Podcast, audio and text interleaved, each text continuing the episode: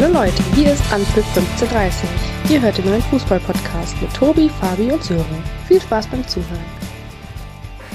Endlich, Leute, das Warten hat ein Ende, das Leben wieder einen Sinn. Die Bundesliga ist zurück und, es geht, und die Bundesliga geht in ihre 61. Saison. Die Bayernjagd ist eröffnet und Anpfiff 1530, euer Bundesliga-Podcast, geht auch schon in die dritte Saison. Ich hoffe, ich konnte die Emotionen von Fabio und Sören einigermaßen wiedergeben, denn nicht nur in Deutschland rollt der Ball seit diesem Wochenende wieder, auch in der Serie A rollt der Ball endlich wieder.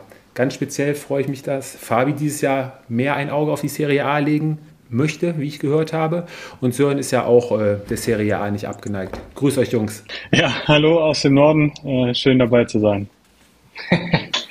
hallo, ich darf auch wieder mitmachen. Liebe Grüße aus Meerbusch. Und äh, ja, wenn du so schön sagst, mein Leben hat wieder einen Sinn.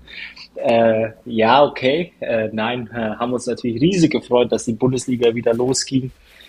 Ähm, gehe mal davon aus, dass wir heute äh, richtig gute Stimmung im Podcast haben. Sörens Teams äh, haben uns ja bewiesen, äh, ja, dass man so einen Bundesliga-Start, auf den man hinfiebert, ja, vielleicht auch doch nicht versüßt bekommt trotz alledem freue ich mich vor allem auf die beiden Spiele, äh, Sören. Ich kann es kaum erwarten, weil gegen meinen Verein gibt es nicht so viel zu sagen heute. ja. Glaube ich zumindest. Ja, um es kurz zu machen, es gab richtig auf den Sack, glaube ich, kann man äh, so kurz und knapp sagen. Ne? Ja, ich meine 0, 0 zu 8 Tore, oder? Sören, wie, sieht's aus? Obwohl, ich weiß gar nicht, wovon ihr sprecht, aber. Ja. Ach ja, stimmt. Hansa Rostock zählt ja jetzt auch in die, in die in die Gruppe mit rein. Aber, wir haben ja, die haben auch verloren, also von daher.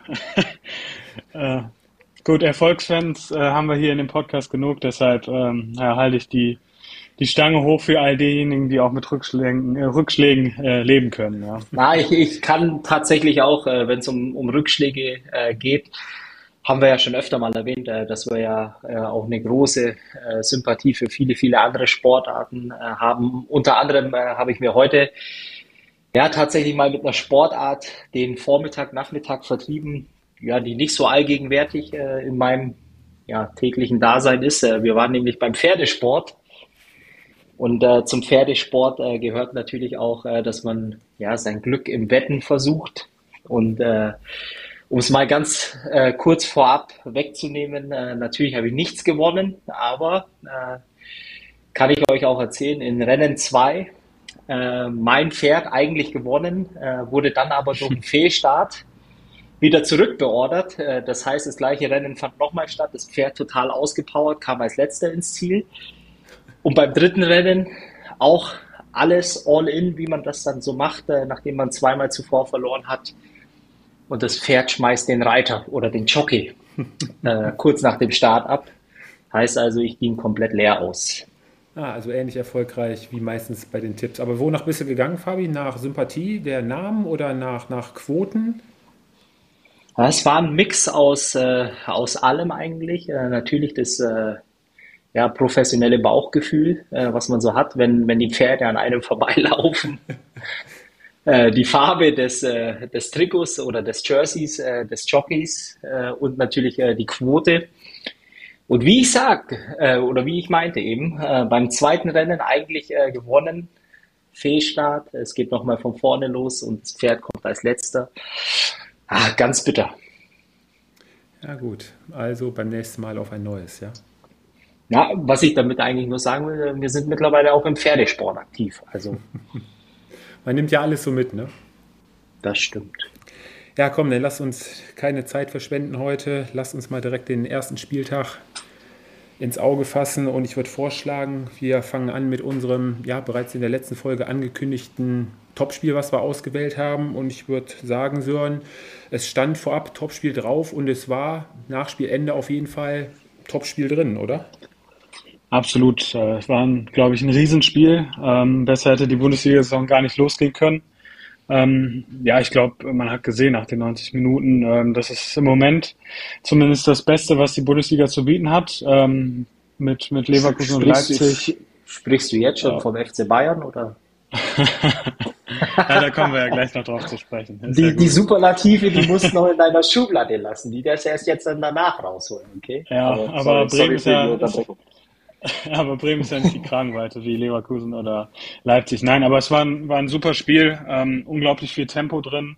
Ähm, Tore, das äh, gehört ja auch zum Fußball dazu. Ähm, ich glaube, nach dem Spiel hat man ähm, nicht zu meckern. Ähm, als objektiver äh, Zuschauer kann man sicherlich sagen, dass das Spiel auch hätte 3-3 ausgehen können, ähm, so dass äh, Leipzig sich auch einen Punkt definitiv verdient gehabt hätte. Ähm, aber das war ein, ein super Spiel. Und wie gesagt, neutraler Zuschauer hat äh, da nichts, nichts zu meckern gehabt. Nee beste Werbung und Unterhaltung für, ja, für die Bundesliga, für die Fans als neutralen Beobachter. Du hast gerade angesprochen, ich hatte Carsten danach direkt geschrieben, Glückwunsch zum, zum Sieg. Also Carsten sagte, wenn ich jetzt eine Sprachnachricht geschickt hätte, ähm, es wäre deutlich emotionaler gewesen als seine Saisonprognose in der letzten Woche. Also da, der war auch sehr, sehr angetan vom, äh, vom ganzen Spiel. Aber lass uns doch mal von vorne weggehen. Fabi, ähm, die Aufstellung beider Teams gaben eigentlich, ähm, konnte man eigentlich so mit rechnen, oder? Wie beiden aufgestellt haben. Ja, weiß ich nicht. Äh, person personell bedingt würde ich behaupten, dass äh, ja, Xabi Alonso auf ein 3-4-2-1 oder 3-4-3, je nachdem, wie man es interpretieren will, eigentlich äh, gesetzt hat. Und äh, die Leipziger war natürlich klar. Ja, da gebe ich dir vollkommen recht. Nach dem Sieg in München äh, 4-4-2 ähm, letztendlich. Und von daher, ja, wahrscheinlich wenig überraschend, würde ich mhm. behaupten. Ja, die Leverkusener eigentlich mit, äh, auch mit allen Neuzugängen mit dabei, gerade in der Offensive super aufgestellt. Und ähm, ja, gerade die Offensive hat äh, bei dem Spiel den Leverkusenern ja den einen oder anderen schönen Angriff hergespielt. Ähm, frühe Führung der Leverkusener, Frimpong und da hat auch schon der erste Neuzugang schon ja, seine Qualitäten unter Beweis gestellt, Sören. Boniface da nach einem schönen Chipball von äh, Chaka war es, glaube ich, da den Ball schön festgemacht im 5-Meter-Raum, hat da den Kopf hoch und äh, hat dann Frimpong gefunden, der eingelaufen war. Leverkusener Führung 2-0 dann durch Jonathan Tah, kommt da frei zum Kopfball nach einer Ecke. Fing schon sehr, sehr gut an für die Leverkusener, die ja ein ziemlich hohes Pressing an den Tag gelegt hatten, Fabi, ne? hatten die Leipziger schon deutlich ihre Probleme mit. Ja, also ich äh, würde gerne nicht so schnell immer über okay. die Tore hinweggehen jetzt äh, bei dem Spiel, weil ähm, ich fand, man muss ein bisschen früher anfangen und so die ersten 30 Minuten. Ich weiß nicht, wie ihr das äh, gesehen habt. Äh, klar, Leverkusen wirklich mit Tempo, äh, vor allem äh, frühes Pressing im, im Defensivverhalten. Das heißt, früh draufgegangen, wirklich die Leipziger gestresst förmlich Konsequenz daraus äh, ungewohnt viele schlampig, äh, schlampig gespielte Bälle von hinten raus, viele Ballverluste bei den Leipzigern.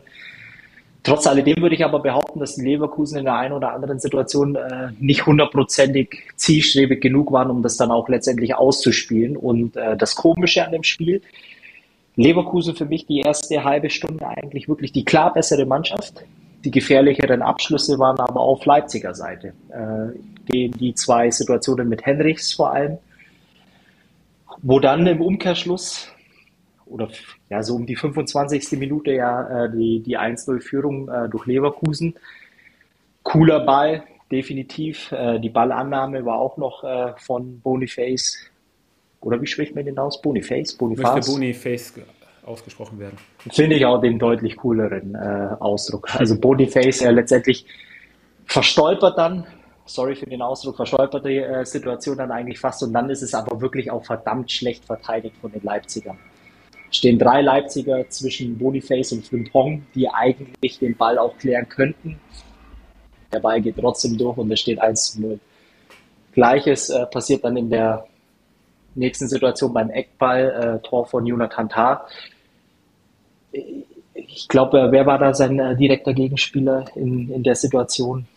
Ähm, Konnte man so, glaube ich, gar nicht wirklich sehen, weil drei, Leverkusen, äh, drei Leipziger, ich glaube, der wurde am ersten Pfosten noch verlängert, meine ich. Und, oder? Mhm. Oder? Nee, hat sich. Nein, ist auch, ist, ja geil. ist auch egal. Auf, auf jeden Fall äh, steht er ja Mutterseelen alleine dort, äh, nickt den Ball super ein. Ja, und dann steht es äh, 2 zu 0 und eigentlich dann auch in der Phase, wo die Leverkusener dann eigentlich sogar das 3-0 machen müssen durch Boniface im um oder im direkten Anschluss in der nächsten Situation Offensivaktion der Leipziger wird es brenzlig, äh, eigentlich äh, wirklich sehr, sehr stark geklärt. Es kommt zum Eckball, Dani Olmo steht gold richtig und äh, verkürzt zum 1 zu 2. Also es war irgendwie ein ganz komisches Spiel, wo die Leverkusen eigentlich immer Oberhand hatten, wirklich ein super, super Fußballspiel hingelegt haben, extrem viel Tempo. Im letzten Drittel dann aber manchmal zu ungenau, sich trotzdem dann immer wieder belohnt mit gütiger Mithilfe der Leipziger, was dann in so einem Spiel auch dazu gehört. Trotzdem glaube ich eigentlich, oder würde ich behaupten, dass die Leverkusener äh, zur Halbzeit mit dem 2-1 eigentlich noch eher schlechter bedient waren, weil es durchaus die Möglichkeit gab, äh, höher zu führen. Ja, sehe ich, sehe ich ähnlich. Sören bei dem äh, Gegentreffer durch Olmo, ähm, so am ersten Eindruck sah unglücklich aus, äh, Lukas Radetzky. Ja, unglücklich würde ich auch sagen, ähm, aber es war jetzt, also da würde ich ihn komplett rausnehmen. Ähm, hm. also, doch, würde ich schon sagen. Also ähm, grundsätzlich glaube ich, ähm, ja, muss man, muss man, oder gilt es ja eh, wenn eine Ecke, der Gegner die Ecke hat, dann, dann musst du schauen, dass du der erste Mann äh, am Ball bist, ähm, als, als Verteidiger, dass du am Ball bist und eben nicht der Gegenspieler. Und ich glaube, da muss man eher sagen, dass es auch äh, sehr, sehr schwach äh, verteidigt äh, wurde von Leverkusen. Also da, okay, man, man kann es so sehen. Also ich glaube, äh, wenn man es wirklich gut mit ihm meint, äh, drückt man aus, äh, dass er unglücklich aussah. Ähm, ich bin halt der Meinung, und, und das ist eine der großen Schwachstellen für diese Saison, die die Leverkusener einfach haben. Und das merkst du in, in so einer Situation, wo du halt einfach einen Top-Top-Keeper im, im Kasten hast, äh, der das kurze Eck zustellt und die Sache ist erledigt. Des Weiteren fällt halt bei Radetzky auch wirklich auf, er spielt jetzt in der Mannschaft, ähm, ja, äh, da kommt es auch auf äh, Spielaufbau, äh, Schnelligkeit, Tempo. Und wenn er den Ball am Fuß hat, äh, wie gesagt, ich äh, verstehe mich nicht falsch, aber ähm, es ist was anderes, wenn er den Ball in der Hand hat und abwerfen kann. In der Regel ist er ziemlich präzise, aber wenn er den Ball am Fuß hat, nee, ähm, funktioniert überhaupt nicht. Und, und ich glaube einfach, dass äh, so eine Mannschaft wie Leverkusen wirklich einen Fußballspielender Torwart, äh, der dir auch eben genau die Dinger hält, ja, wirklich dann am Ende der Saison eben auch noch mal ein paar Punkte mehr aufs Konto spült. Ähm, und das ist halt tatsächlich für die Leverkusener meines Erachtens eine der, der Schwachstellen, auch wenn er sehr, sehr beliebt ist bei den Fans oder bei großen Teilen der, der Fans. Aber zumindest da hat sich Leverkusen jetzt auch auf der Torwartposition ja nochmal verstärkt, um da halt auch wahrscheinlich, denke ich mal, ja, den Druck auf Lukas Radetzky nochmal ein bisschen zu erhöhen, ein bisschen zu pushen. Ne? Ich denke mal, das wird jetzt auch nicht so das Verkehrteste sein, was man damit bezwecken will. Und ähm, ja, Fabi, lass uns doch mal weitermachen. Äh, Marco Rosa hat dann hinterher in der Pressekonferenz gesagt, äh, in die zweite Halbzeit sind die Leipziger dann ähm, deutlich besser ins Spiel gekommen, hatten da auch wieder mehr Spielanteile als die Leverkusener, fingen sich dann allerdings, ja, doch eine halbe Stunde vor Ende dann das 3-1. Ja, und ich habe ja im, im, Nachgang auch viel gelesen, weil viel oder die ein oder andere äh, Seite oder Artikel sprach ja von dem Traumtor ja, ich glaube, da sind wir uns alle drei einig. Also ich glaube, äh, das war so nicht äh, gewollt, äh, sah dann am, am, Ende des Tages natürlich äh, ja so aus, als äh, für den einen oder anderen zumindest, äh, dass es technisch äh, absolute Weltklasse war. Ich glaube, es war tatsächlich in dem Fall einfach das gewisse Glück, was man hin und wieder mal benötigt im Abschluss.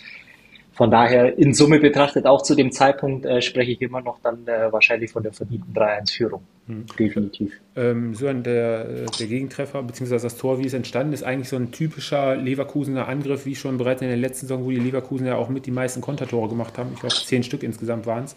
Ähm, Ballgewinn kurz nach der Mittellinie von Kosunu und der schickt dann Frimpong auf die Reise, der ja dann halt. Ja, der, ja.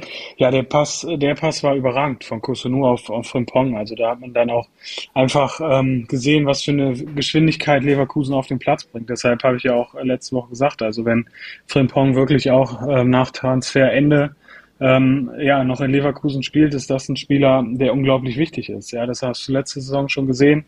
Ähm, ist ein unglaublich ähm, ja, schneller Spieler, aber der eben auch ähm, ja, das Auge hat. Und ähm, klar, das Tor war, war glücklich, aber so geht's. Das ist der Leverkusener Plan. Du musst die Geschwindigkeit auf den Platz bringen. Ähm, sie haben abschlussstarke Spieler in den Reihen und wenn die Flügelspieler da mitmachen, ich fand auch Jonas Hofmann hat ein ähm, sehr, sehr gutes äh, Spiel gemacht, ähm, dann hat Leverkusen richtig viel Qualität auf dem Platz. Mhm.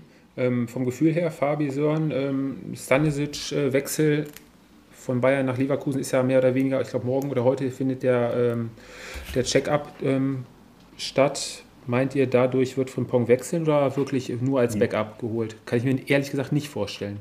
Ja, also gefühlt also, würde ich sagen, er, Entschuldigung, Fabi, aber ich glaube, gefühlt würde ich sagen, ähm, dass er ja auch auf der, auf der ähm, Innenverteidigerposition, äh, also in der Dreierkette spielen kann, Stanisic. Also ich glaube, ähm, dass es jetzt nicht der 1 zu 1 Wechsel ist, falls von Pong wechselt. Also das glaube ich nicht.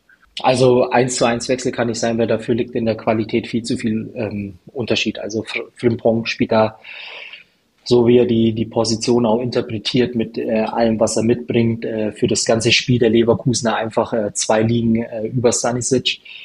Von daher von einem, von einem direkten Backup äh, zu sprechen, weiß ich nicht. Äh, in Summe würde ich sowieso in Frage stellen, wie viel Spielzeit äh, Stanisic, äh, Stanisic bei den Leverkusenern auch äh, bekommen soll. Also ja klar, wenn sie mit der, mit der Dreierkette wieder spielen, ob er dann auf der, einer der Innenverteidigerpositionen oder einer der drei Positionen dann zum Zug kommt, ja, auch, auch da. Also ich meine, äh, es ist schon so, dass da in dem Kader durchaus vorhanden ist, Potenzial äh, schlummert, wo ich äh, sage, dass der Transfer an sich für mich viele, viele Fragezeichen auf. Mhm. Oder man plant da wirklich noch, oder man plant wirklich noch den Abgang von äh, Jonathan Tah, der ja immer noch wohl mit äh, England liebäugelt. Ne? Das ist äh, der zweite Punkt, der mich auch echt äh, tatsächlich ein bisschen ärgert, ähm, weil ich glaube, manchmal ist der ein oder andere in dem speziellen Fall jetzt äh, Jonathan Tah auch gut beraten, einfach auch mal verdammt glücklich zu sein, dass er in so einer Mannschaft spielen darf. Er hatte jetzt auch äh, gestern wieder die ein oder andere Situation ähm, im Zweikampf, ähm, wo ich dann einfach auch sage, okay, das ist der Unterschied zwischen einem Innenverteidiger, der internationale Klasse spielt und eben einem ähm, der Jahr für Jahr jetzt auf der Suche danach ist, äh, wie er den nächsten Schritt in seiner Karriere gehen kann.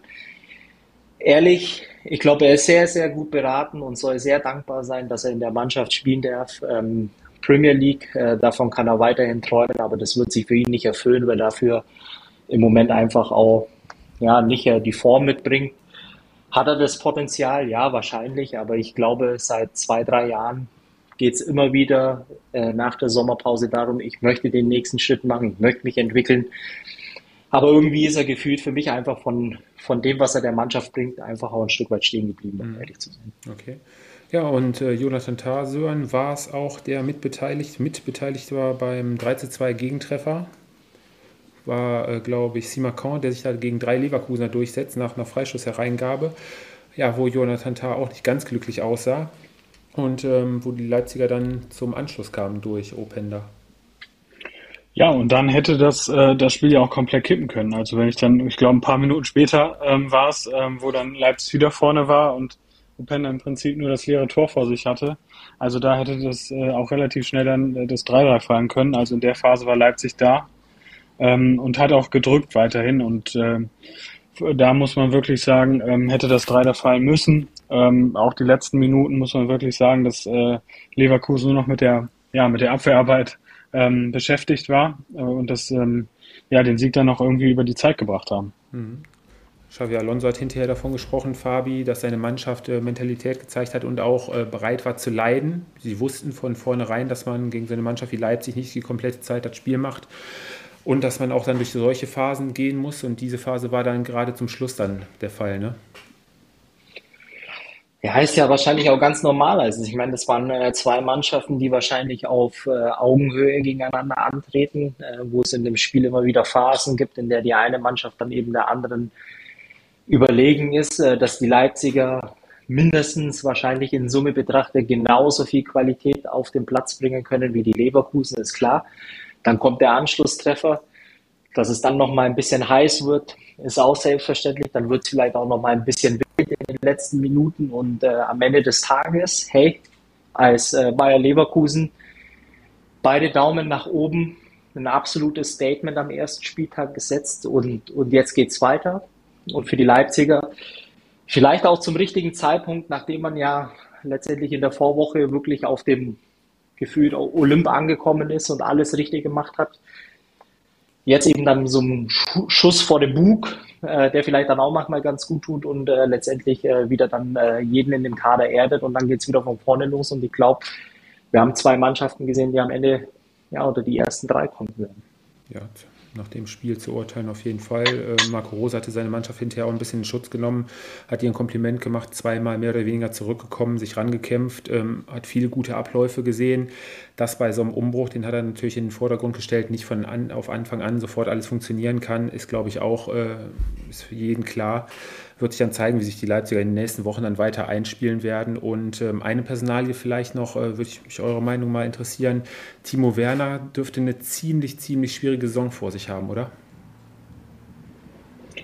Boah, ich, ich weiß nicht, ich glaube, Marco Rose hat ja schon Vertrauen äh, in ihn. Und ähm, grundsätzlich muss man ja auch sagen, die Saison von Leipzig im Optimalfall wird sie relativ lang, gerade auch in der Champions League. Ähm, und da, also ich sehe ihn nicht so. Ich glaube, er kann auch eben mit Openda, das, das sah nicht so verkehrt aus. Klar kommt er nicht äh, zu vielen Abschlüssen oder ist nicht zu vielen Abschlüssen gekommen. Ähm, aber ich sehe nach wie vor, dass er da ähm, auch neben Openda spielen kann, aber auch so noch ein wichtiger Teil von, von RB ist. Mhm. Okay. Fabi, von dir noch was? Ansonsten können wir gerne mit unserem Date weitermachen von Freitagabend. Ja, ich meine, viel gibt es da nicht. Äh, bin da eher auf deiner Seite. Ich glaube, dass es im Laufe der Saison schwierig werden kann, äh, je nachdem. Weil er auch ziemlich ja, unglücklich teilweise auch agiert. Aber wie es im Fußball so ist, es kann nächste Woche schon wieder ganz anders ausgucken und er wird immer seine Minuten bekommen und seine Einsätze haben. Hm, hm. Aber einfach im Laufe der Saison mal sehen. Ja. Ja, so, und ich hatte das Vergnügen, am Freitagabend mit meinem Date zusammen das Eröffnungsspiel zu schauen. Der FC Bayern gastierte im Bremer Weserstadion und ähm, ja, du glaubst gar nicht, wie der Fabi hier äh, durch die Wohnung gehüpft ist, wo es dann endlich soweit war. Harry Kane ist angekommen in der Bundesliga. Harry Kane, Harry Kane. So in etwa ging es über 90 Minuten bei mir im Wohnzimmer ab. Ja, Fabi, der FC Bayern ähm, nach der ja, ziemlich deutlichen, erschreckenden Niederlage in der Vorwoche im Supercup, ähm, Statement. Am Ende vielleicht vom Ergebnis her bisschen zu hoch ausgefallen in den Schlussminuten, oder? äh, also erstmal für alle Zuhörer, so wie es Tobi beschrieben hat, so war es bei, bei Weitem nicht oder bei Leibe nicht. Äh, Weil wir den Alkohol weggelassen haben.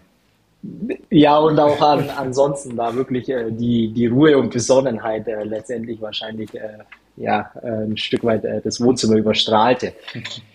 ähm, ja, ein Statement, nein. Ähm, ich glaube, es war ein Sieg, den du einfahren musst, äh, was am Freitag, glaube ich, ja, offensichtlich war, dass in verschiedenen Phasen, was deutlich zu sehen war, war, die, die Mannschaft bringt alles mit, um ja, eine sehr, sehr gute Saison spielen zu können, äh, individuell allein in der Offensive mit äh, Sané, Coman, Musiala, Harry Kane.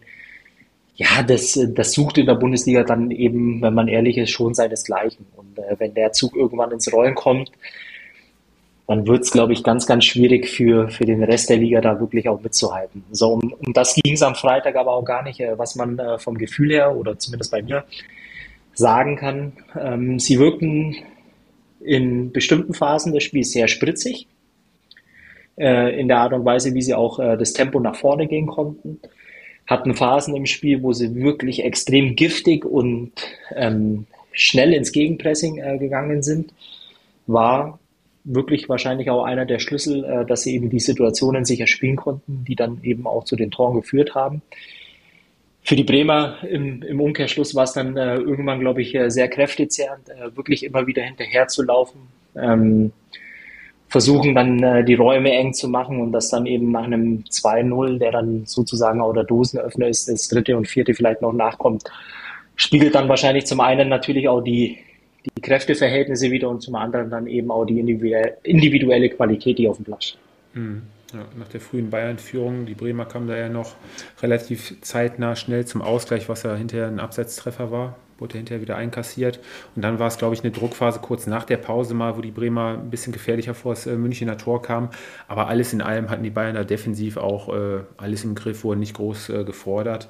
Und die Bremer haben halt alles, was in ihren Möglichkeiten stand, halt versucht. Aber im Großen und Ganzen bin ich mal gespannt, wie da die Bremer in den nächsten Wochen auftreten werden. Also so stark habe ich sie jetzt allgemein bei dem Spiel nicht, äh, nicht gesehen. Mal abzuwarten auch noch so, was vielleicht mit Niklas Füllkrug jetzt in den nächsten zwei Wochen passiert, dem es hinterher im Interview hat man sie angemerkt auch schon ziemlich auf den Zeiger geht. Immer die Fragen, wie es jetzt weitergeht. Er weiß es wohl selber nicht so wirklich. Ja, ist er ja selbst schuld. Also er kann sich ja relativ äh, schnell und klar zur Werder, ähm, zu Werder bekennen. Er, er muss ja nicht rumdrucksen. Er kann ja sagen, dass er bleibt oder eben nicht. Äh, also an der Situation ist im Prinzip nur Niklas Füllkrug schuld. Ähm, dass die Fragen kommen. Ähm, und ich würde auch mitgehen. Also ich bin wirklich gespannt, ähm, wie Werder das in den nächsten Wochen angeht. Ähm, ich halte aktuell zumindestens äh, ist für durchaus wahrscheinlich, dass sie sich oft im Tabellenkeller wiederfinden. Ähm, also auch was dann natürlich, klar, gegen Bayern ist immer äh, ist natürlich immer eine andere Sache, als wenn du jetzt ähm, dann direkt Du Duelle hast gegen Darmstadt oder Heidenheim zum Beispiel. Ähm, aber ich glaube, gerade auch wenn man auf die Bank schaut, ähm, dass Qualität nicht unbedingt nachgelegt werden kann. Ähm, Beispiel sicherlich auch äh, zum Beispiel, wenn, wenn ja einer äh, ein Rechts, rechter Verteidiger ausfällt, äh, dann musst du im Moment mit Oliver Burg ähm, ja, spielen, der eigentlich äh, offensiver, ein offensiver Spieler ist. Also ich glaube, da ist noch viel Arbeit, ähm, die ja Clemens Fritz auch noch machen muss bis, bis zum Transferende. Ähm, aber im Moment sehe ich Werder auch eher im Tabellenkeller. Mhm. Und Fabi, du warst alles in allem, wir hatten uns ja bei ein, zwei Personalien, hatten wir uns ja kurzzeitig mal gefragt, warum jetzt, warum zum Beispiel Matthijs de Licht nicht in der Startformation stand. Ne? Aber da war wohl hinterher die Aussage, war wohl nicht ganz fit oder nicht so 100, bei, bei 100 Prozent. Daher startete ja. Upamecano wohl wieder. Ne? Und ansonsten war es eigentlich überraschend noch ähm, die Aufstellung von Leon Goretzka, hatten wir beide ja auch äh, drüber gesprochen. Aber gerechtfertigt äh, das Vertrauen äh, würde ich behaupten. Goretzka am, am Freitagabend wirklich ein gutes Spiel hingelegt. In, glaube ich, wenn man alles äh, zusammenzählt, der beste Mann am Platz, Leroy Sané, ähm, der ja im Moment zumindest einen sehr, sehr guten Eindruck, ein Stück weit wie verwandelt äh, macht, indem er auch äh, wirklich für die, für die Mannschaft arbeitet in der Rückwärtsbewegung. Ist zumindest äh, sehr auffällig. Es war gegen äh, Leipzig im Supercup auch schon und, und klar, äh, natürlich Harry Kane ähm, ich glaube, ähm, ja, Debüt, ein Tor, ein Assist, äh, dafür wird er geholt letztendlich. Das ist das, was ihm äh, irgendwo auf, auf den Lebenslauf äh, gedruckt wird. Aber auch sonst hatte ich das äh, Gefühl, dass er wirklich ähm, alles, was er auf dem Platz gemacht hat, äh, er war ja überall zu finden, hat ja die, die Neuner-Position oder die Mittelstürmer-Position ja, äh, ja, eigen definiert. wie gesagt, war in der Defensive zu finden war sie für nichts zu schade. Ähm, glaube ich, äh, dass man wirklich davon sprechen kann, der, die, die Situationen, die er hatte, hatten alle Hand und Fuß. Ähm, klar, was auffällig war, dass er noch nicht so hundertprozentig in dem Spiel integriert ist, äh, der Bayern. Ist aber wahrscheinlich auch nach äh, ungefähr einer Woche, äh, die er ja dazu gehört, auch irgendwo normal. Aber die Situation, wenn er dann einmal wirklich ja, scharf wird äh, vor dem Tor, dann, dann macht er das Ding und dafür ist er nun mal geholt worden. Und ähm, was man, glaube ich, auch noch dazu sagen darf, ist, wenn alle um ihn herum dann auch noch äh, verstanden haben, äh, was er für eine Qualität mitbringt, ähm, wird sich das Spiel auch noch mal ein bisschen verändern. Und ich gehe davon aus, dass er einen ersten richtig guten Schritt gemacht hat, um in der Bundesliga genau das Gleiche zu zeigen, wie er äh, in der Premier League gezeigt hat. Ja. Oder? Auf jeden Fall. Also was man auch immer wieder gesehen hat, dass er sich extrem tief hat fallen lassen, das Spiel teilweise vor sich hatte, den Ball gefordert hat, dadurch dann Sané, wenn hatten wir noch vorne mit drin, dass ganz andere Spielaufstellung auf einmal zustande kam. Also ich glaube, das ist auch nochmal so eine, so eine Qualität der Bayern in diesem Jahr, die sie noch unberechenbarer äh, äh machen, auf jeden Fall.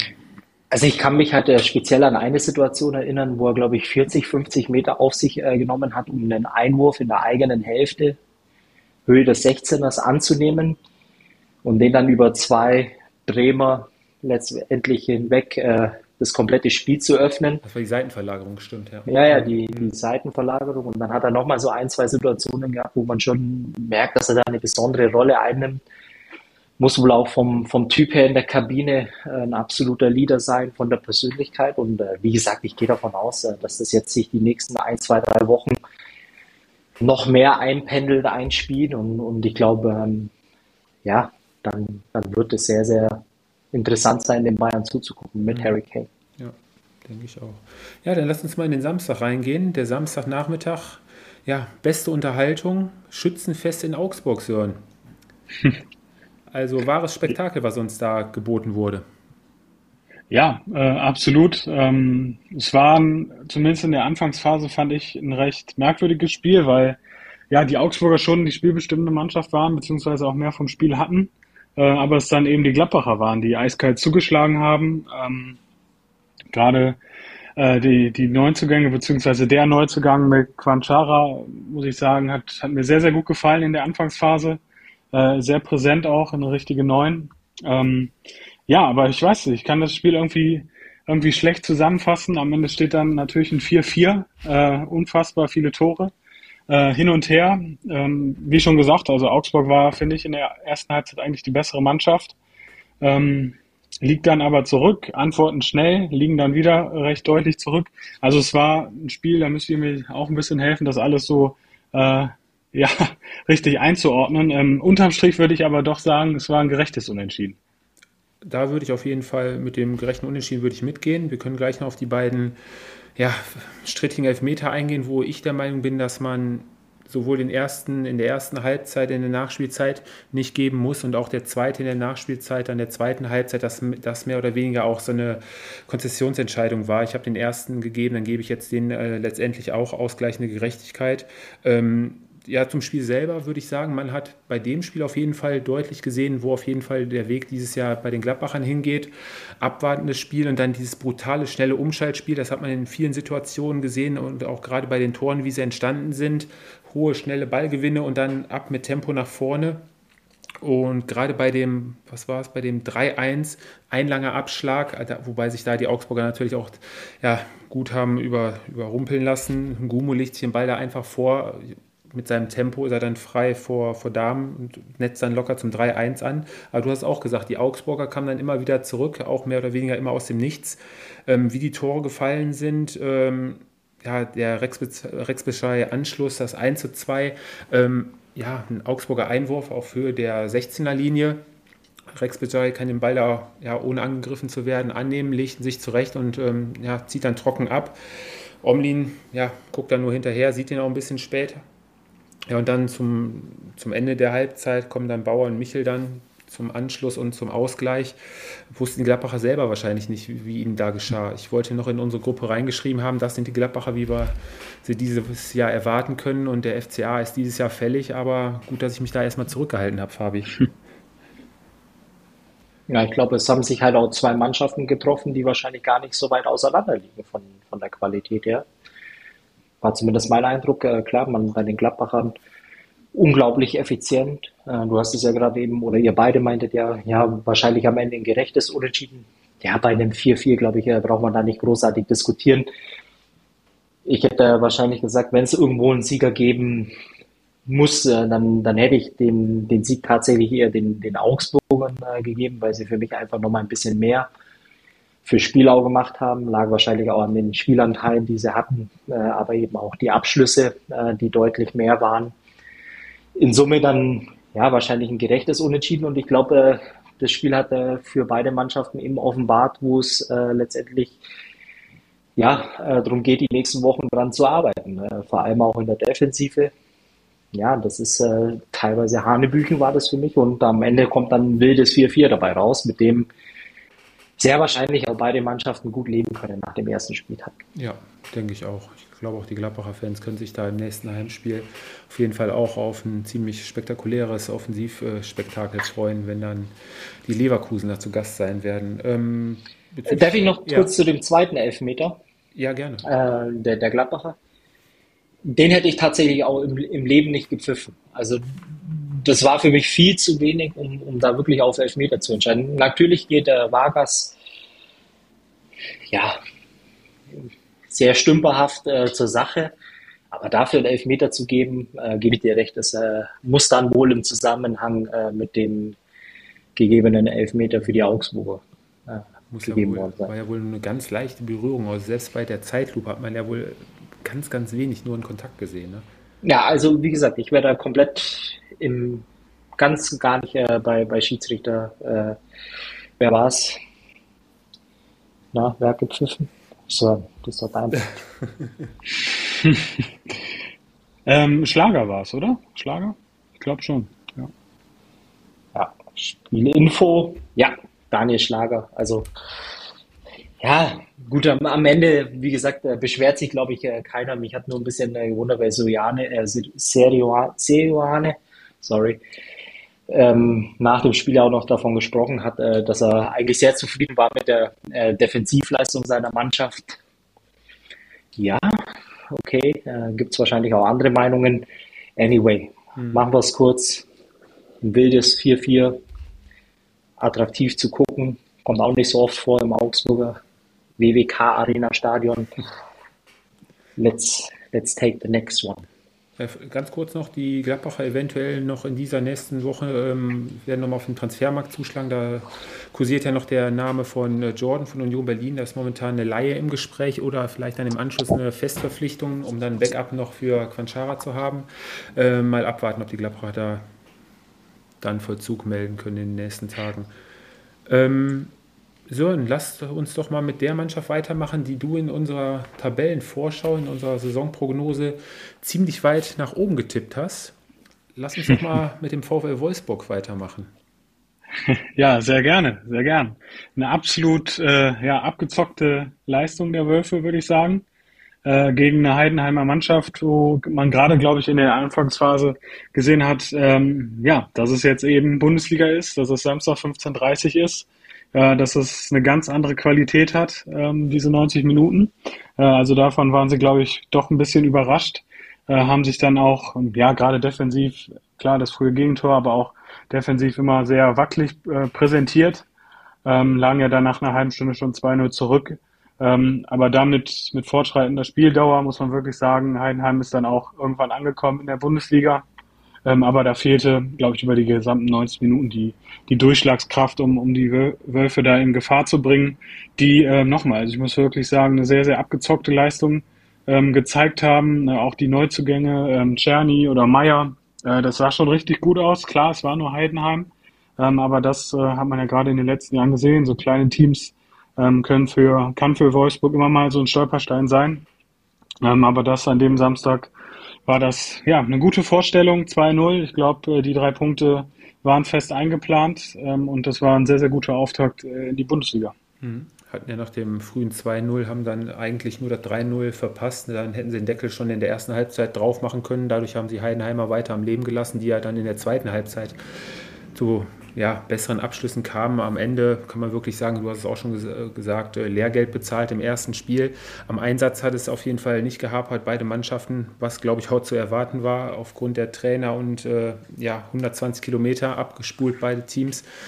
Ähm, ja, also ich glaube, mit den Heidenheimern können wir trotzdem dieses Jahr äh, rechnen, dass sie sich da teuer verkaufen werden bei jedem Spiel. Und ähm, ja, die Wolfsburger abgezockt, hast du auch schon bereits gesagt. Ich bin mal gespannt, wie sie da gegen stärkere Gegner auftrumpfen werden. Mir hat auch äh, Czerny besonders gut gefallen, der so von seiner Art und Weise, von seinem Dribbling her, Fabi, du wirst es jetzt wahrscheinlich äh, in keinster Weise vergleichen wollen, aber äh, es kursiert ja zumindest so der leichte Vergleich mit Arjen Robben. Sprachlos. Sprachlos. Fabi? da kommt nichts mehr. Ja, doch, da, da kommt schon noch was. Ich muss erstmal äh, tief durchatmen. Ähm, ja, also was mich tatsächlich ein bisschen wundert, ist eigentlich äh, für mich, wenn man, wenn man das Spiel größtenteils äh, verfolgt hat, war eigentlich ähm, die Zentrale mit äh, Swanberg-Meyer äh, sehr auffällig. Ähm, Czerny würde ich da vielleicht dann eher an, an die drei setzen bei mir. Wenn mir das äh, sehr, sehr gut gefallen hat, äh, was Mini Modric Meyer und äh, Swanberg da ja vor allem technisch äh, mitbringen, ist äh, wirklich extrem gut anzusehen. Und am Ende muss man, glaube ich, einfach auch sagen, es war so ein äh, Nachmittag, es war ja, glaube ich, un unglaublich schwül auch in Wolfsburg, äh, eine frühe 2-0-Führung äh, verhältnismäßig und, und dann ähm, mussten die Wolfsburger auch nicht wirklich viel mehr tun, um das Spiel dann über die Runden zu bringen. Bei den Heidenheimern, wenn du sagst, äh, teuer verkauft, ja, ich glaube, es war halt ein leichter Vorgeschmack. Ähm, für viele, viele Spiele, die die Heidenheimer erwartet äh, in den nächsten Wochen oder die nächsten 33 Spieltage, dass du halt einfach gegen eine andere Qualität spielst, wo du keine Chance hast.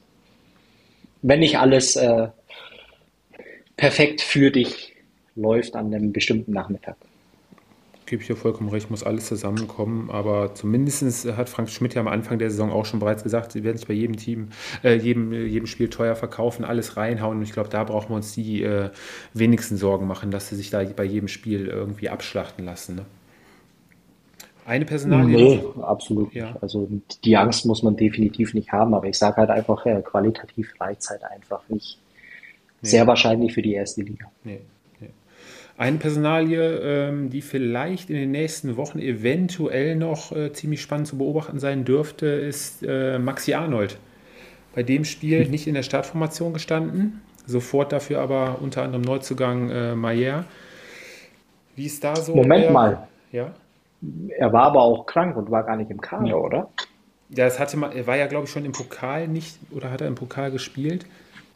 Also auf jeden Fall kann es da für Maxi Arnold, was man so gelesen hat und so was Vorbereitungen und so geht, und vom Standing her, was man so liest, könnte es da äh, ja auch unangenehm für Maxi Arnold werden. Nico Kovac spricht ihm da ja so ein bisschen die, wie sagt man, Quirligkeit und äh, ja, dieses Spritzige ein bisschen ab.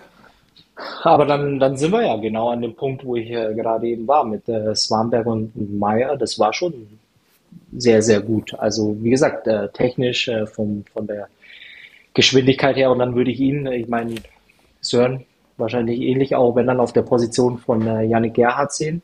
Ja. Und, und da muss er sich dann äh, eben letztendlich durchsetzen. Aber er ist immerhin der Kapitän. Richtig. Ähm, und ich gehe mal davon aus, äh, dass er mit Sicherheit, äh, ja, sobald er wieder hundertprozentig fit ist, äh, zumindest starten wird.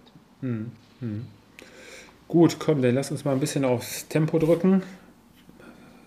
Kommen wir zum nächsten Spiel. Ja, die Mannschaft, die ich in meiner Saisonprognose wieder ein bisschen deutlich weiter oben angesiedelt hatte. Die TSG Hoffenheim verliert ihr Heimspiel gegen den SC Freiburg. Da kann man am Ende, glaube ich, auch von einem abgezockten Auftritt von der Mannschaft von Christian Streich sprechen. Ähm, war eigentlich ein ziemlich unterhaltsames äh, Spielchen, gerade zu Beginn, wo die Hoffenheimer durch ein vermeintliches Abseitstor von Kramaric sogar in Führung gehen, wird dann einkassiert. Und ähm, ja, die Freiburger kamen dann mit zunehmender Spielzeit immer besser ins Spiel und hatten dann kurz vor der Halbzeit dann aus meiner Sicht auf jeden Fall zweimal Glück. Christian Günther haut eine scharfe Hereingabe in den 16er rein. Burgs, der Meinung, Meinung nach da komplett falsch zum Ball geht ja, trifft den Ball nicht, schlägt nicht weg. Ähm, der Ball fällt Attila Salai da auf den Fuß, geht von da aus unglücklich ins Tor, 1 Rückstand. Ja, und dann in der Nachspielzeit gibt es noch einen Elfmeter, wo ich auch der Meinung bin, dass man da hätte keinen Elfmeter äh, pfeifen müssen. Ich weiß ja nicht, wie ihr die Szene da gesehen habt. Da war ja, glaube ich, ähm, wo war es denn nochmal? Den Elfmeter. Ähm, Schalai gegen Salai. Ja, genau. Also den Elfmeter ja, hätte man ja. auf jeden Fall nicht viel geben müssen. Ja, aber dann läufst du da in einem 2-0 Pausenrückstand hinterher. Wobei es Moment mal, war das äh, nicht die Situation, wo er ihm wirklich den, den, den Fuß wegzieht auch? Nee, das war, glaube ich, wo er ihn oben doch am, am ähm, ja. Oberkörper leicht berührt hatte. Ach so, ja. Ja, ne? ähm, ja und dann ja. läufst du in. Was? Bitte? Ne, ich, ich wollte nur fragen, was wir zu dem Spiel im Allgemeinen sagen äh, wollen müssen, weil ich, ich glaube, das war so wirklich das unauffälligste Spiel am, am, am gesamten Spieltag irgendwie. Glaube ich, äh, wenn ich jetzt wirklich blind tippen müsste, das einzige Spiel, was auch nicht ausverkauft war. Ähm, irgendwie auch so vom, vom Spielfluss her. Ähm, klar, die, die, die Freiburger am Ende äh, verdient, meines Erachtens auch die, die Punkte mitgenommen haben. Einzig und allein äh, deshalb, äh, weil die mir ja, ein Stück weit besser vor allem auch in den Zweikämpfen gefallen haben, da ein bisschen bissiger waren ähm, oder mehr rigoros, um es mal so auszudrücken. Und äh, wie gesagt, dann eben auch ja, äh, die, die Dinger dann eben am Ende des Tages reingemacht haben. Aber war jetzt nicht äh, das äh, Fußballspiel, wo ich sage, da werde ich mich nächste Woche noch äh, dran erinnern oder bin ich da falsch? Nee, gebe ich, nee, das auf jeden Fall nicht. Die Hoffenheimer kamen ja dann relativ zeitnah nach Beginn der zweiten Halbzeit und dann zum Anschluss durch Kabak.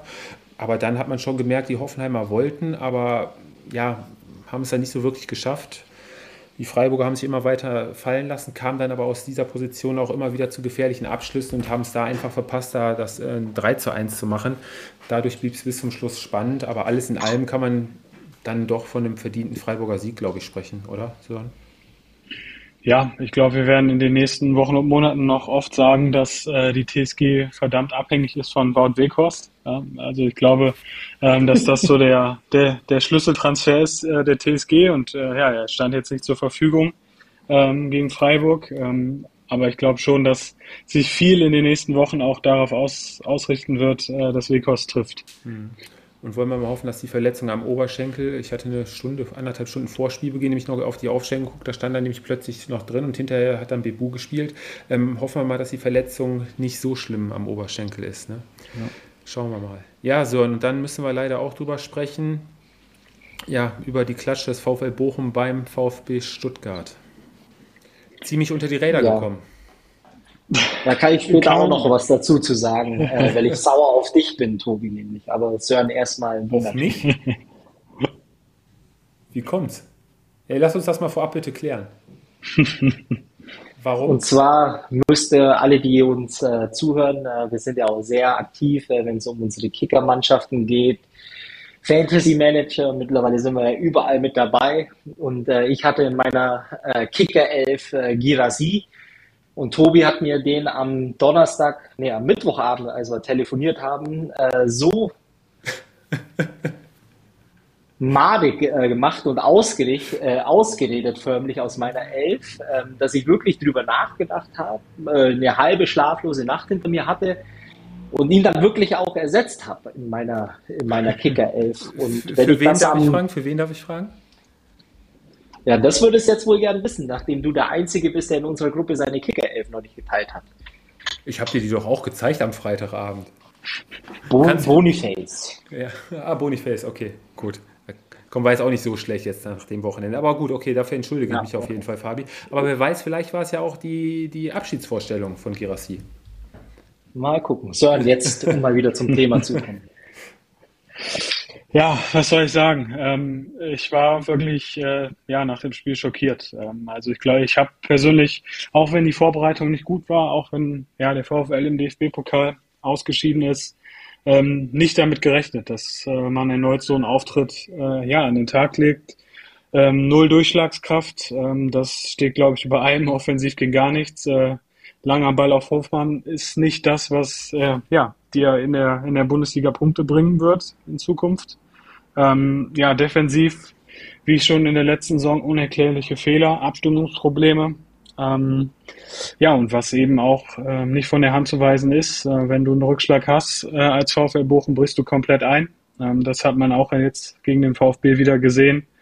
Ähm, ich habe ja danach auch viel gelesen auf, auf Social Media, logischerweise die Fans, ja, ähnlich wie ich, ähm, ja, auf, auf 180. Ähm, Allerdings, glaube ich, darf man nicht den Fehler machen. Äh, viele haben das System direkt kritisiert. Ähm, die Dreierkette, ich glaube, äh, damit, mit dieser Kritik würde man nur die Spieler in Schutz nehmen und äh, die haben ja bei weitem keinen Schutz mehr verdient. Ähm, ja, Thomas Letsch hat zwar die Charakterfrage, ähm, beziehungsweise hat gesagt nach dem Spiel, dass man die Charakterfrage nicht stellen muss würde ich mitgehen. Äh, gleichzeitig würde ich aber auch sagen, dass man die schon ähm, letzte Saison teilweise gestellt hat. Und äh, ja, ich, ich persönlich immer noch auf eine Antwort warte, weil wenn du ja nach einem kleinen Rückschlag so, schon so einbrichst, äh, muss man die Mannschaft kritisieren, auch am ersten Spieltag. Ähm, habe es in der letzten Saison schon gesagt, ähm, dass äh, ja die Zeichen, die Anzeichen immer noch da sind, äh, dass da keiner dabei ist, der, der diese Mannschaft mitreißt. Ähm, dass viele auch in Grüppchen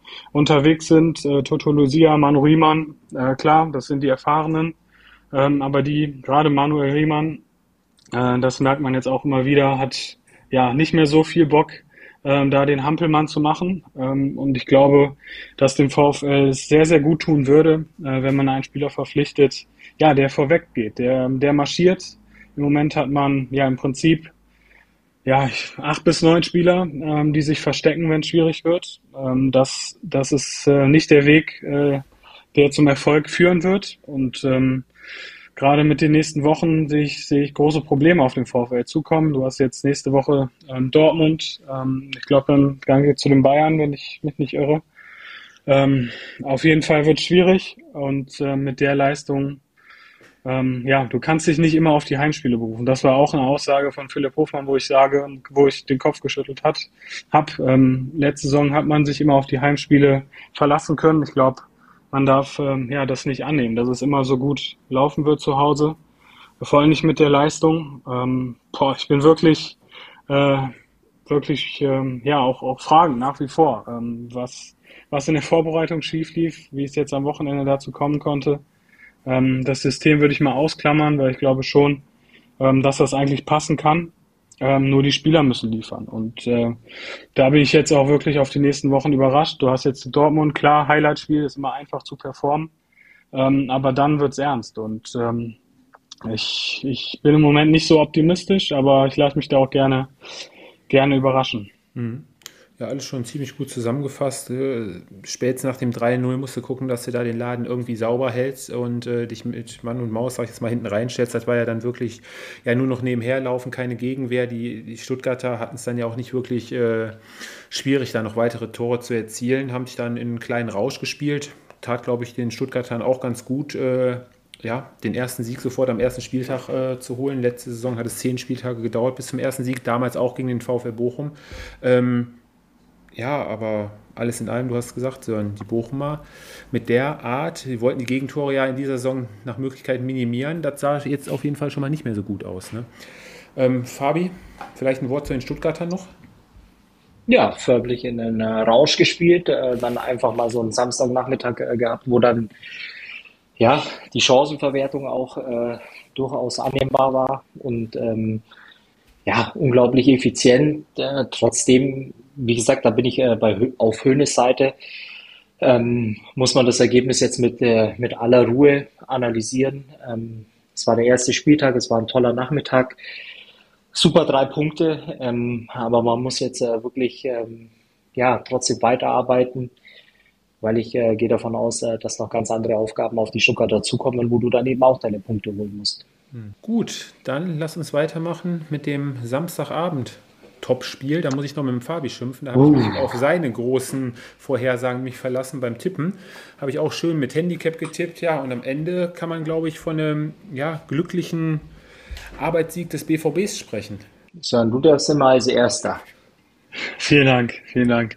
Ähm, ja, ich, nach dem Spiel muss ich sagen, habe ich mich so ein bisschen ähm, ja, wiedergefunden in meiner Prognose, dass der BVB diese Saison vielleicht nicht das Maß aller Dinge ist hinter den Bayern. Ähm, ja, sie haben sich schwer getan, wobei man auch sagen muss, oder wobei man sagen muss, dass, dass Köln natürlich auch alles reingeworfen hat, so wie sie halt spielen unter Steffen Baumgart. Ähm, ja, unglaublich präsent in den Zweikämpfen, den BVD das Leben schwer gemacht. Ähm, BVB offensiv auch relativ wenig ähm, ja, Lösungen gefunden. Ähm, klar, unterm Strich kann man sagen, äh, kurz vor Schluss das Einzel gemacht, mehr brauchst du nicht, um drei Punkte zu holen. Ähm, aber das über die Saison hinaus äh, wird nicht reichen. Ähm, wieder mal Gregor Kobel, bester Dortmunder, wie auch schon oft in der letzten Saison. Und ähm, ja, sicherlich positiv sollte man eher die, die Kölner äh, ähm, positiv äh, erwähnen, denn ähm, das war eine richtig gute Leistung. Ähm, vor der Saison muss man wirklich sagen, man wusste nicht, was man von den Kölnern erwarten sollte. Aber das jetzt gegen Dortmund hat schon gezeigt, in welche Richtung es wieder geht. Und ähm, klar, Niederlage am ersten Spieltag ärgerlich, aber das ist eine Leistung, gerade in den nächsten Wochen, worauf man aufbauen kann. Ja, BVB konnte mit seinem vielen Ballbesitz nicht wirklich was anfangen, ist nicht in sein berühmtes Tempospiel gekommen. Der FC immer enger Mann gewesen, oft mal eine Unterbrechung eingestreut und dann auch immer wieder selber mal auf Konter gesetzt, auf einzelne Nadelstiche. Selke in der ersten Halbzeit da mit dem Lattenschuss den Süle dann noch leicht abfälscht, der dann die Latte geht. In der zweiten Halbzeit dann auch zwei super Chancen nach der Auswechslung von Selke durch Adamian, der da auch nochmal locker mindestens hätte ein Tor machen müssen. Ja, und der BVB zwischenzeitlich mal, Mats Hummels fliegt da an einem, flog an einem Ball vorbei und alles in allem war es nicht so viel, was der BVB da in Abschlüssen hatte vom Kölner Tor. Haben sich da aufgeopfert, bis zum Schluss alles reingehauen und selbst nach dem Rückstand hatten sie ja nochmal zum Schluss noch einen Abschluss nach einer Ecke, glaube ich, war es wo vielleicht noch das Unentschieden hätte ja, fallen können. Aber am Ende ja, kannst du ja vorher nicht viel holen, hast wieder alles rausgehauen, was man, glaube ich, bei jedem Spiel bei den Kölnern ja immer äh, sagen kann. Ja, aber am Ende schmutziger 1-0-Sieg sind auch drei Punkte und da fragt nächste Woche keiner mehr nach, Fabi. Ja, absolut. Und ich glaube, am, am, Ende des Tages äh, ging es auch äh, ein Stück weit darum, mit drei Punkten in die neue Saison zu starten. Äh, klar, für jemanden, der es äh, für die Schwarz-Gelben hält, ein enttäuschender Auftritt in der Art und Weise, wie man äh, das ganze Spiel 90 Minuten bestritten hat. Gleichzeitig war es für mich vom, vom Eindruck her äh, so, dass ja, die Kölner in fast allen Phasen eigentlich äh, näher am 1 zu 0 waren als die Dortmunder. Zumindest hätten sie es auch verdient gehabt, in Führung zu gehen. Ja, und am Ende ist halt dann äh, ja schon auch ähm, so, dass äh, so ein Spiel dann eben durch ja auch noch ein, ein, Tor entschieden wird. Ja, was ja auch ja, vielleicht nicht so hundertprozentig gewollt war, sagen wir es mal, äh, um es wirklich gut mit Malen zu meinen. Am Ende des Tages, so wie du auch sagst, äh, wird es in Dortmund dann egal sein. Äh, positiv für, für alle Dortmund-Fans, äh, glaube ich, ist das Auftaktprogramm. Ähm, ich glaube, äh, ist sehr verheißungsvoll in, in der Art und Weise, dass du Gegner hast, äh, die du wirklich normalerweise mit drei Punkten nach Hause schickst und, und am vierten, fünften Spieltag, wenn du dann wirklich in deinen Rhythmus reinkommst, und äh, eben dich dann auch äh, langsam mehr und mehr äh, in die Art und Weise äh, oder in der Art und Weise präsentierst, was eigentlich Terzic mit der Mannschaft vorhat, glaube ich schon, äh, dass es jetzt einfach wichtig war, den ersten Schritt zu gehen. Wie ist dann heute schon äh, wahrscheinlich egal gewesen, Hauptsache drei Punkte. Hm, das stimmt. Ja, und dann ging es in den Sonntag und äh, der Sonntag stand im Schatten von vielen Neuverpflichtungen bei Union Berlin. Allerdings, ja, alle Augen auf Kevin Behrens, der ja einen Hattrick erzielte beim 4 zu 1 Sieg der Unioner. Alle drei Tore.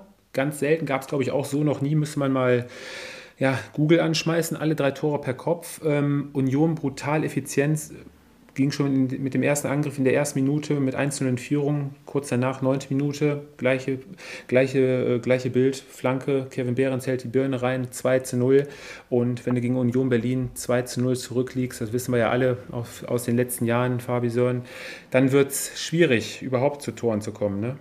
Und dann spielte sich Union halt, ja, in Rausch ist jetzt vielleicht übertrieben, aber hatte von da an das Spiel eigentlich komplett im Griff. Also ich muss, muss sagen, also die erste Halbzeit war ja eine echte Machtdemonstration vom mittlerweile Spitzenteam der Bundesliga, eines der Spitzenteams. Ähm, da hätte es ja auch gut und gerne 3-0, äh, 3 oder 4-0 stehen äh, können. Also Fofana, Neuzugang von Chelsea, hat, hat mir auch richtig gut gefallen. Ähm, also ist auch jemand, der eine unglaubliche Physis mitbringt für die Bundesliga.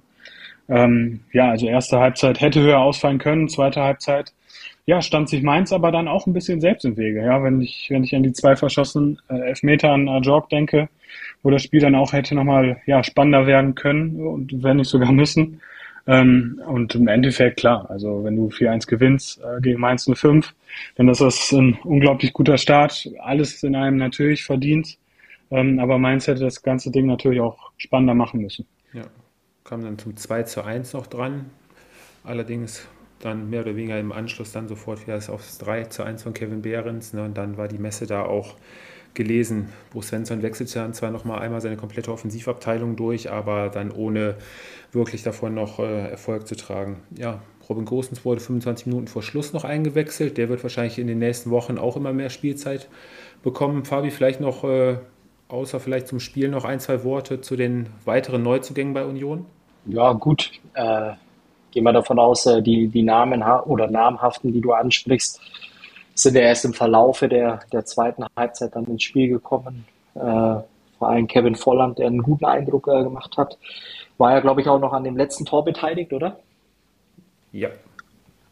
Und ja, Robin Gosens, äh, ja, ich meine, kann man wahrscheinlich in, in Kürze der Zeit, äh, die paar Minuten, die sie dann äh, bekommen haben, nicht viel zu sagen, aber wie Sören auch schon sagt, und, und das ist äh, ja eigentlich auch Teil der, der ganzen Wahrheit, vergibst du durch die zwei verschossenen Elfmetern halt immer wieder Situationen, wo du wirklich ins Spiel zurückkommen kannst.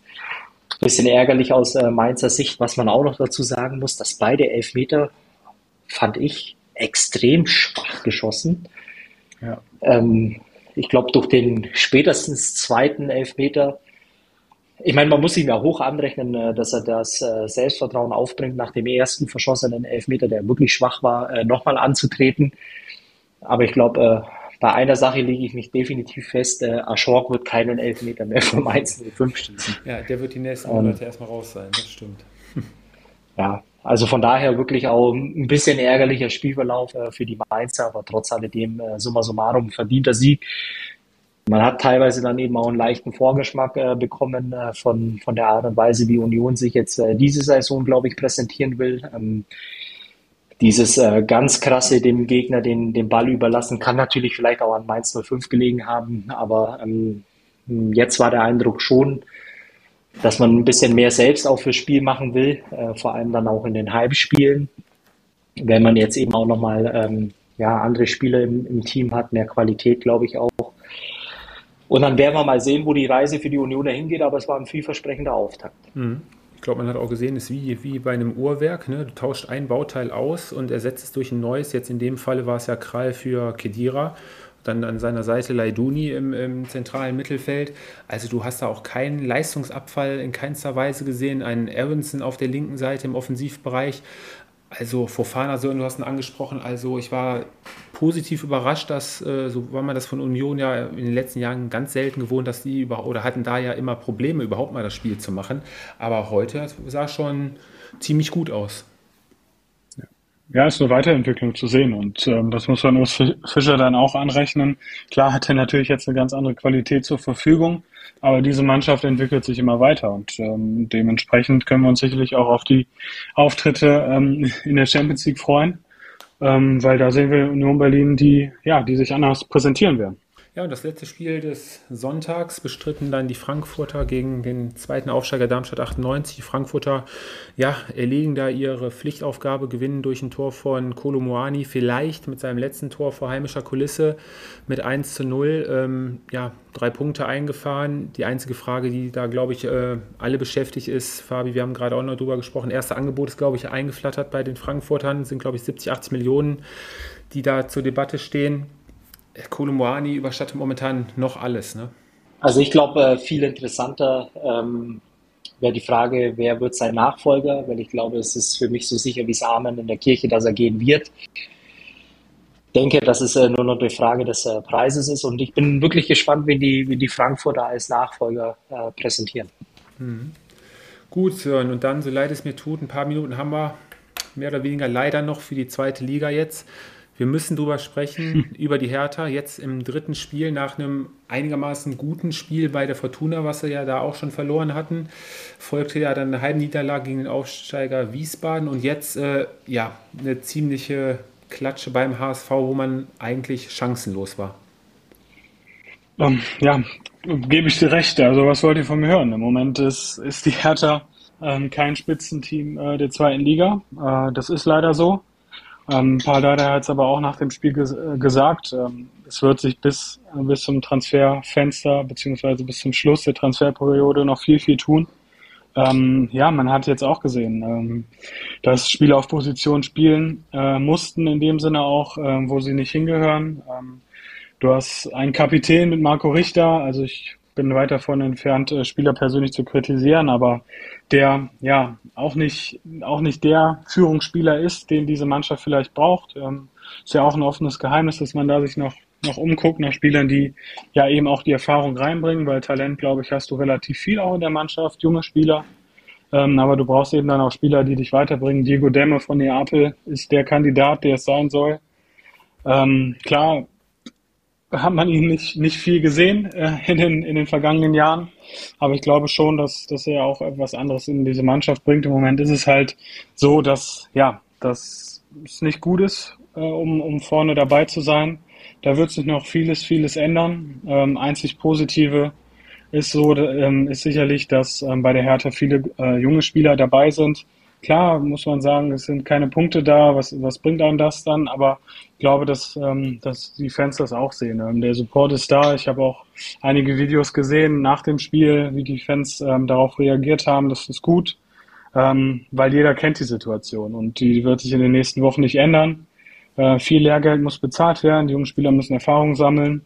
Und wenn dann bis zur Winterpause irgendwie noch die Möglichkeit besteht, um Platz drei zu spielen, okay, nimmt man das.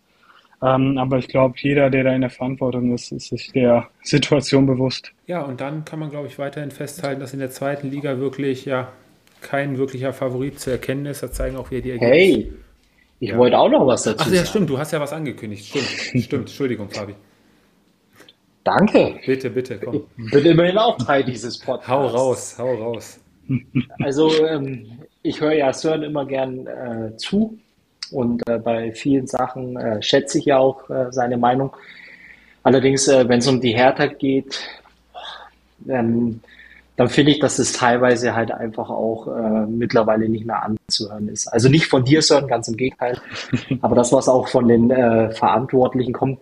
Ich meine, mal ganz ehrlich, äh, Dada meinte ja auch jetzt ähm, gestern Abend im Anschluss äh, nach dem Spiel, es soll nochmal was äh, im, im Kader passieren. Erstens sind ja, glaube ich, auch gar nicht mehr die Mittel da, um die Mannschaft wirklich auch so zu verstärken, dass du überhaupt ähm, davon träumen darfst, unter die ersten drei zu kommen. Äh, dann werden Namen gehandelt äh, mit Diego Demme, der seit seinem Wechsel zu Neapel eigentlich auch wirklich nirgends mehr äh, konstant wirklich ähm, ja, seinen Rhythmus finden konnte. Ist das ein Spieler, der dir wirklich weiterhilft? Beim besten Willen. Also da muss es andere Lösungen geben. Und wenn du dich dann in, in so einem Spiel so präsentierst, äh, chancenlos, gefühlt, ähm, null Mentalität auf dem Platz, und verstehe mich nicht falsch, das hat nichts damit zu tun, ob einer im Spiel seine 12 bis 15 Kilometer läuft oder so, aber es ist halt einfach nichts auf dem Platz. Und wenn man die ersten drei Spiele dann nimmt, ähm, findet sich die Mannschaft, glaube ich, im Moment sogar in der, in der richtigen Tabellenregion, wo sie in der zweiten Liga auch hingehört. Ganz ehrlich. Und, und das ist einfach maßlos enttäuschend, was der Verein äh, wirklich jetzt die letzten Wochen einfach auch betrieben hat. Und, und genauso wird es auch äh, sein sollen. Und klar, irgendwoher kommt deine Sympathie für den Verein, aber dass die Mannschaft äh, wirklich an die ersten drei ranrückt bis Weihnachten, Hand aufs Herz, keine Chance. Dann lasst uns noch ganz kurz hier auf den Sonntag eingehen. Ja, die Schalker verlieren das Back-to-Back-Spiel zum Pokal in Braunschweig, wo sie erst nur 3-1 gewonnen haben. Jetzt am Wochenende mit 1-0, einige strittige Entscheidungen, mit den Chancen gehadert. Am Ende verlierst du in Braunschweig, wo so, glaube ich, auch keiner mitgerechnet hatte. Was haben wir noch? Ja, von der Tabellenspitze grüßt der HSV, der momentan, glaube ich, von allen Top-Teams den ja, besten Eindruck hinterlassen hat nach den ersten drei Spieltagen. Etwas überraschend oben, dem HSV Punkt gleich an der Spitze sind die, ist Wien Wiesbaden auch mit sieben Punkten, 2 zu 2, 1 zu 0 Siege zuletzt. Und ähm, der FC Magdeburg, der jetzt am Wochenende 4-2 in Kiel gewann. Also eine bunt gemischte zweite Liga. Die Fortuna kassierte jetzt auch ihre erste Niederlage bei einem wirklich katastrophalen Spiel jetzt am Wochenende gegen Paderborn. Also das war echt Fußball zum Abgewöhnen. Also auch die, die erste Heimniederlage im Jahr 2023, ne? Das auch, das kommt auch noch mit dazu. Aber es war so ein ja. typisches, wie sagt man, ja, für mich so ein FIFA-Spiel, wenn du gegen so Leute spielst, die nur den Ball in den eigenen Reihen halten und irgendwann das 1-0 machen. So war es bei dem Spiel auch. Ja, Fortuna kam dann hinterher dann zum Ausgleich und kriegen dann direkt im Gegenzug das 2-1 und danach ja, haben sie nicht verstanden, die Paderborner weiter unter Druck zu setzen und die Heimniederlage geht auch mehr als in Ordnung. Also da muss in den nächsten Wochen auf jeden Fall wieder ja, eine deutliche Leistungssteigerung her. Aber es war, glaube ich, auch bedingt durchs Wetter jetzt auch für beide Teams nicht so leicht. Ja, Lautern holte auch die ersten drei Punkte gegen Elversberg. Und ich denke mal, in der nächsten Woche werden wir noch ein bisschen genauer nochmal vielleicht ein Auge auf die zweite Liga legen. Sind jetzt schon in der Zeit weit fortgeschritten. Bleibt uns aber auch noch wie in der letzten Woche. Wir wollen das ja jetzt ein bisschen mehr wieder durchziehen. Unsere Tipps für den kommenden Spieltag, Fabi. Wollen wir da mal anfangen oder wollen wir den Gewinner des Spieltages für uns auch noch die Saison beibehalten? Da haben wir ja letzte Woche gar nicht drüber gesprochen. Natürlich äh, beibehalten. Wie waren denn unsere Tipps? Äh, du hast ja doch aufgeschrieben letzte Woche. Waren wir da so weit daneben immer oder? Ähm, also ich kann so weit sagen, ich hatte bei Leverkusen ein 3-3, da lag ich relativ nah dran. Bei Hoffenheim hatte ich ein 2-2 und ähm, ja, du mit deinem 5-1 bei Dortmund oder 5-0 lagst ziemlich weit daneben. Bei Bayern lagst du glaube ich, fast richtig. Ja. Und dann Sörens Tipps war, glaube ich, ein Unentschieden hat er getippt, glaube ich, bei Bochum.